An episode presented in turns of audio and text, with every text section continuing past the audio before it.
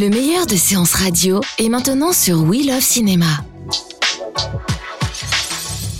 La grande séance, l'interview. On, on va parler, euh, Morgane, de, de votre parcours parce que c'est c'est passionnant. Euh, vous avez fait des études de biologie. Exactement. Après, vous êtes dit bon, euh, disséquer, ça va comme ça. Euh, vous avez fait de la com. Exactement. Et quand on vous a, on vous a f- dans, dans, dans, dans le cadre de ces études de communication, euh, quand vous avez euh, dû faire un petit film, tout d'un coup, il y a quelque chose qui s'est passé, c'est ça? Oui, exactement. Oui. Jusqu'à l'âge de 21, 22 ans, j'allais jamais au cinéma. Ça, ça m'intéressait pas du tout. Mes parents viennent pas du tout de ce, ce milieu-là. Euh, j'ai pas forcément les moyens même d'aller au cinéma. Euh, j'ai fait un parcours scientifique. euh, J'étais à l'université et j'ai bien vu que j'allais donc euh, que j'allais pas faire ça toute ma vie. Et c'est en entrant dans ce cursus de communication qu'un professeur, Pierre Pascal Furt pour ne pas le nommer, nous a demandé de, de, de faire des films. Et c'était pas forcément dans le cursus, mais c'est quelque chose en, en il croyait vraiment, euh, qu'on pouvait exprimer des, des choses personnelles ou donner son avis sur la société. Des films de 3 minutes et je ne savais absolument pas tenir une caméra. On n'avait pas de caméra, on n'avait aucun matériel. C'était à nous de nous débrouiller, de faire un film et le rendre tel jour, à telle heure. Et euh, j'en ai fait plusieurs comme ça. Euh, euh, il a été, ce professeur assez, il m'a soutenu. La classe, il y avait un écho donc, finalement. Et ce que je racontais, bon, on arrivait à comprendre finalement. Et je prenais surtout un plaisir à à exprimer des choses que j'avais peut-être pas forcément exprimées dans votre vie avant. Mm. Euh, voilà, je suis pas forcément celui qui va parler le plus. Mm. Et je pense que voilà, faire des films, ça m'a ouvert. Et finalement, c'est cette quête-là qui, qui m'intéresse aussi de pouvoir dire ce que je pense. Et après, la Fémis? Et après, voilà, j'ai voulu continuer à faire euh, des films et je me suis dit quelle école était euh, gratuite de cinéma. Mm. Il y avait la Fémis, euh, le, le concours. Et Vous y êtes entré facilement? Comment ça s'est passé? C'est intéressant de le savoir. Après ce, ce cursus de communication, j'ai pris une année pour euh, voir des films parce que j'avais vraiment aucune culture, je savais rien du tout, hein, vraiment. Euh, pour voir des films, pour faire des stages en, euh, à, à la télé, en audiovisuel et préparer le concours parce que c'était six mois après. Euh, donc euh, j'ai simplement fait ça. euh, j'ai passé le concours en scénario. L'analyse de film, c'est la première analyse de film que je faisais de ma vie. Et au final, je suis entré. je ne sais par quel miracle. Et c'est vraiment à partir de là que hum, Vous êtes entré plutôt côté scénario, c'est ça? Voilà, je, je suis entré vraiment pour écrire. Au, dé- au départ, je voulais pas forcément réaliser. C'était quelque chose qui était, on va dire, euh, euh, complexe, puisque je faisais tout tout seul. Quand j'ai fait les films à l'école, je faisais tout tout seul, montage, euh, réalisation. euh, Enfin, vraiment, j'étais tout seul. Euh, et je voulais me concentrer sur les idées. Et c'est en, en- en faisant des films à l'école que j'ai rencontré Nathan Wilcox, Mm. que j'ai compris aussi comment fonctionnait le cinéma français, que finalement il fallait écrire son film pour le faire, et que les films que j'allais écrire n'allaient jamais être réalisés. Par quelqu'un d'autre Et du coup, il y a eu en même temps ce plaisir de, de- de la direction d'acteur qui était vraiment euh, avec Nathan, Mm. Euh, et le plaisir de, de mettre en scène, de, créer des images. euh, Et avec vous avez fait des courts-métrages là Voilà, à la Fémis, j'ai fait des courts-métrages, j'ai fait des courts-métrages produits ensuite, euh, plusieurs, et euh, ce qui a amené euh, à la sortie de l'école à, à- à faire Compte et blessure. Et ça a été difficile de faire un long? Ce qui est difficile, je- On je- parlait de comédie tout à l'heure, c'est c'est un projet rude pour un producteur, non?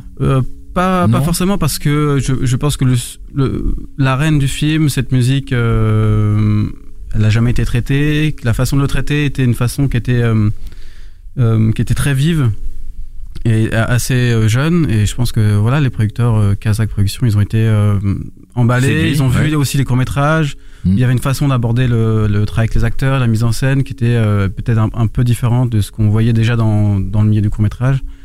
Et euh, ce qui a été le plus dur, c'est vraiment d'écrire. Je pense que c'est ça qui est le plus difficile, c'est de se sortir de ce, qu'on a en soi. Ça a pris euh, Mm. deux ans. Mm. Et finalement, le financement, euh, comme le film est passé par divers, divers ateliers, il s'est fait assez vite en fait, en, en- en six mois, moins de le six mois film n'est pas très cher. Euh, c'est un, le budget classique pour un premier euh, long. euh, Autour de. c'est un, un 8, Ouais, 1,8 donc, ouais. million. Comme le, le, le, le- le coût moyen d'un film français, c'est 5-6. C'est 5 millions, 5 ouais. millions d'euros. Mhm. Donc, euh, Pour un premier long métrage, un- un, euh, voilà, ce- entre 1,5 et 2 millions, c'est le budget euh, habituel entre guillemets euh, aujourd'hui. Alors, on, on a parlé d'Anton Wilkowsk. Alors, c'est, un type qui est né à Londres, qui a fait du théâtre, euh, qui a plutôt un physique méditerranéen, qui est, qui est étonnant. On a l'impression qu'il a plein de culture. Et, et, et là, là, je pense que dans vos films, c'est une révélation parce qu'il a. J'ai, vu qu'il avait pas fait énormément de films pour le moment, Nathan Wilcox. Non, il n'a pas fait énormément de films, il a surtout une carrière euh, au théâtre. Au théâtre, c'est- ouais, Donc c'est un acteur Londres, britannique hein, ouais. qui, est, euh, qui a une carrière au théâtre. euh, euh, il a fait tournée mondiale euh, Mhm. Avec euh, une pièce euh, qui s'appelle Pygmalion notamment. Ouais. Et il a une triple culture en fait, euh, qui est donc anglo-saxonne, qui est espagnole aussi parce qu'il a vécu en Espagne et, euh, et, en- et française parce qu'il Ouais. a fait le conservatoire de Bordeaux. Donc il a vraiment trois cultures. Il, est, il se sent pas d'un pays. Donc ce qui fait qu'il a un peu une sorte d'accent étrange, Ouais. euh, un physique différent, euh, sans être british. Il est un peu aussi. Enfin voilà, il y a quelque chose qui, m'a séduit.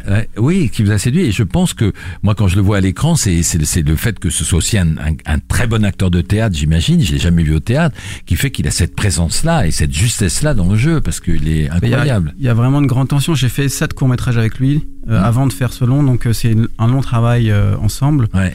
Et c'est vrai que je lui ai fait jouer finalement des, des rôles euh, d'hommes, euh, enfin en fait d'hommes, euh, ou de, un peu d'hommes en marge. Mhm. En tout cas, c'était une figure masculine qui me permettait moi d'exprimer des choses que je pouvais peut-être pas forcément exprimer. C'est drôle parce que Truffaut, plutôt adulte, faisait jouer Jean-Pierre Léo jeune, et notre ami Morgane Simon jeune fait jouer son, son Jean-Pierre Léo à lui, c'est Nathan Lucas. Et puis il y a Kevin Azaïs. Alors lui, il n'était pas dans vos courts métrages.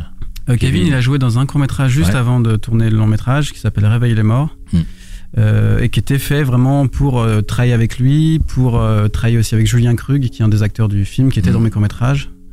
Et euh, en fait, j'avais rencontré Kevin à un atelier qui s'appelle Émergence, qui Mhm. permet de réaliser deux scènes de son film.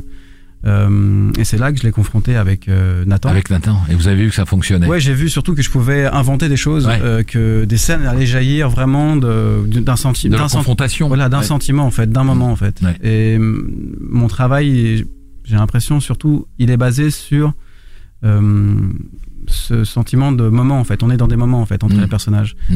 Euh, ce qui fait que les C'est-à-dire que scènes, vous- on rentre Ouais. assez profondément dans les scènes en fait. Vous, vous, vous- votre scénario est écrit, très écrit, mais au moment de tourner, je dirais pas qu'il y a une part d'improvisation, mais c'est quand même, il y a, il y a du chant, on peut bouger dedans. Oui, il faut absolument bouger même. C'est Ça, c'est votre façon de faire. C'est impossible que je tourne euh, ce qui est écrit exactement. Enfin, ce qui est Ouais. écrit, c'est très bien. Ça nous, ça nous amène à l'endroit où on veut aller, mais ce- où on veut aller, c'est plus loin encore. Il faut aller plus loin que le scénario. C'est un côté un peu piala, ça, quand même. Je sais, je sais pas forcément. Non, non, Enfin, c'est- c'est c'était un peu euh, sa méthode. C'était forcément une influence. un peu, ouais. L'idée, voilà, c'est exactement ça. C'est de, c'est de pousser pour aller à, à la vérité, en fait. Ouais. Et la vérité, moi, je la détiens pas forcément quand j'écris le scénario. euh, je, je peux pas la sortir autant Ouais. euh, tout seul, en fait. Mais du coup, moi j'ai une question parce que je suis assez fasciné par ce parcours en disant effectivement il y a beaucoup de scénaristes et de réalisateurs qui disent oui moi je suis passionné par tel ou tel cinéaste et j'ai envie de, de m'inspirer de ce qu'ils font. Vous, vous nous dites qu'au début vous n'aviez aucune culture cinématographique et que c'est très tard que vous êtes venu au cinéma. Du coup, qu'est- qu'est-ce qui provoque en vous l'envie d'écrire et l'envie de raconter quelque chose? Euh, c'est difficile à expliquer. Il y a, il y a une sorte de feu euh, intérieur qui m'oblige à, à perpétuellement euh, euh, Sortir les choses. Sortir les choses. Oui, c'est, forcément. euh, euh, ça fait du bien. Et en même temps, c'est une façon de, de voilà, d'exister. et Finalement, aussi, euh, c'est s'en sentir exister aussi. Parce que vous, vous mettez de vous dans votre scénario que, Ouais. comment Il y a Ça forcément, se sent. Demandé. Ça se il y a sent. forcément toujours de, de soi. Après, les choses sont exacerbées pour que ce soit plus intéressant que euh, la, la vie euh, de quelqu'un. Alors justement, à propos d'exacerber, co- comment vous avez découvert le post-hardcore? Le post-hardcore, c'est une musique que j'écoute. euh, Enfin, j'écoute du rock alternatif depuis une dizaine d'années. Donc, c'est vraiment une musique que j'écoute au, au C'est quotidien. spécial? Ça C'est vient. c'est quoi exactement? Des, des- Pour ceux qui nous écoutent, définissez-le. C'est c'est c'est ça vient de ça vient C'est de une quoi? musique rock alternative où en gros ça crie et ça chante. Ouais. Euh, Post-hardcore signifie qu'il y a eu du hardcore avant. Le hardcore est une musique qui donc rock plus énervé, sans doute plus engagé aussi, qui vient des années euh, 80.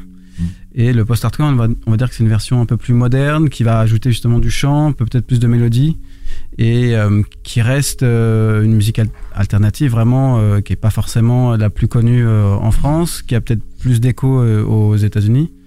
Mais euh, il y a une scène qui existe, euh, et ça fait vraiment une dizaine d'années que, Mm. que je m'y intéresse.